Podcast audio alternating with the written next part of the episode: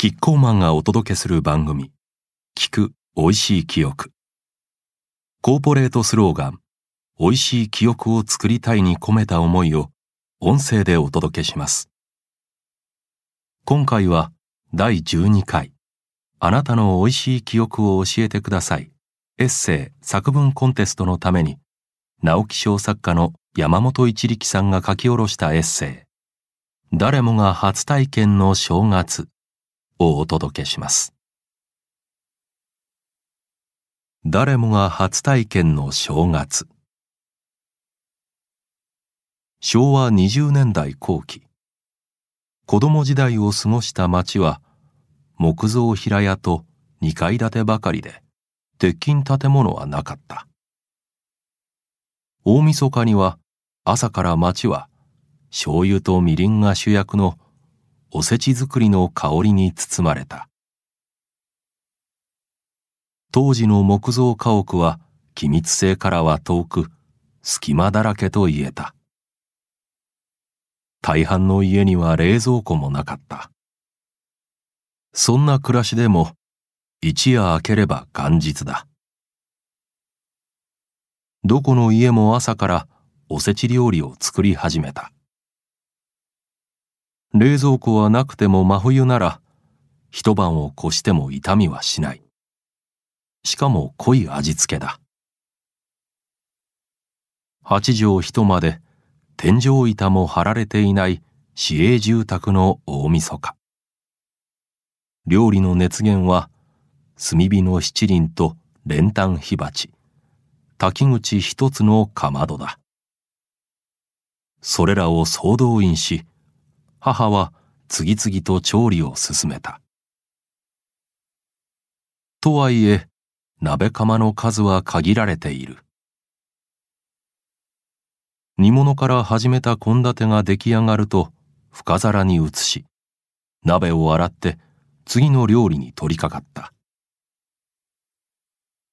上がりかまちに並べられた丼や深皿には新聞紙がかぶせられた。日常の暮らしにはなかった生い茂な香りは子供を激しく刺激した。我慢できず覆いを持ち上げたら「外で遊んできなさい」の声が飛んできた。どの家の隙間からも漂い出ていた大晦日の証子供たちは鼻をひくつかせながら寒空の下原っぱで遊んでいた。60年余りが過ぎた今年の大晦日。我が家はおせち作りが朝から始まる。が例年とは大きく様子が異なるだろう。長男も次男も巣立った。高齢者の親父に感染させられぬと元日も顔を出さぬという。正月はかみさんと二人で祝う段取りだ。そんな中でも大晦日の台所周りは放浪のボールで埋まるはずだ。煮物焼き物和え物酢の物甘味物。献立に応じて千切りにしたり塩出しをしたり角の面取りをしたりと手前の支度が必要だ。それらの食材がボールの内で出番に備えているのだ。高知の大晦日おせち作りに子供の出番はなかった。かみさんは巧みに子供の手を借りてきた。昆布やスルメをハサミで切るのも出来上がりを重箱に形よく詰めるのも子供に委ねた。私は遠い昔同様邪魔せぬように原っぱならぬ床屋に出かけてきた。牛年を迎えるための今年の大晦日。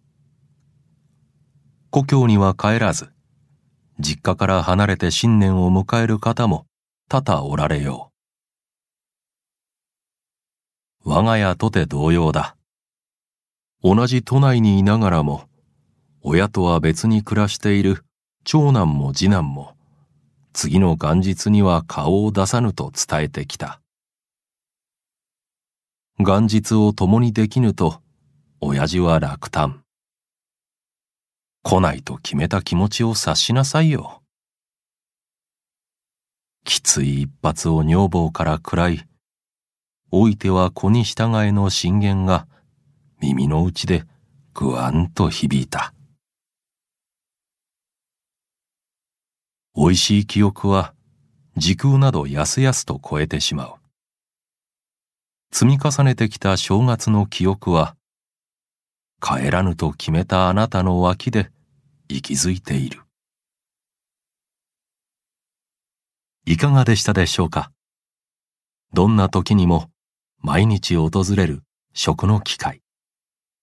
2020年は新しい生活様式が求められ、食を取り巻く環境も変化しましたが、改めて食の価値に気づくきっかけにもなりました。あなたの美味しい記憶が明日への力になりますように。この番組は、キッコーマンの公式ホームページに加え、各種ポッドキャストでもお楽しみいただけます。また、今回お届けしたエッセイは、文章でもお楽しみいただけます。それではまた、聞く美味しい記憶でお会いしましょう。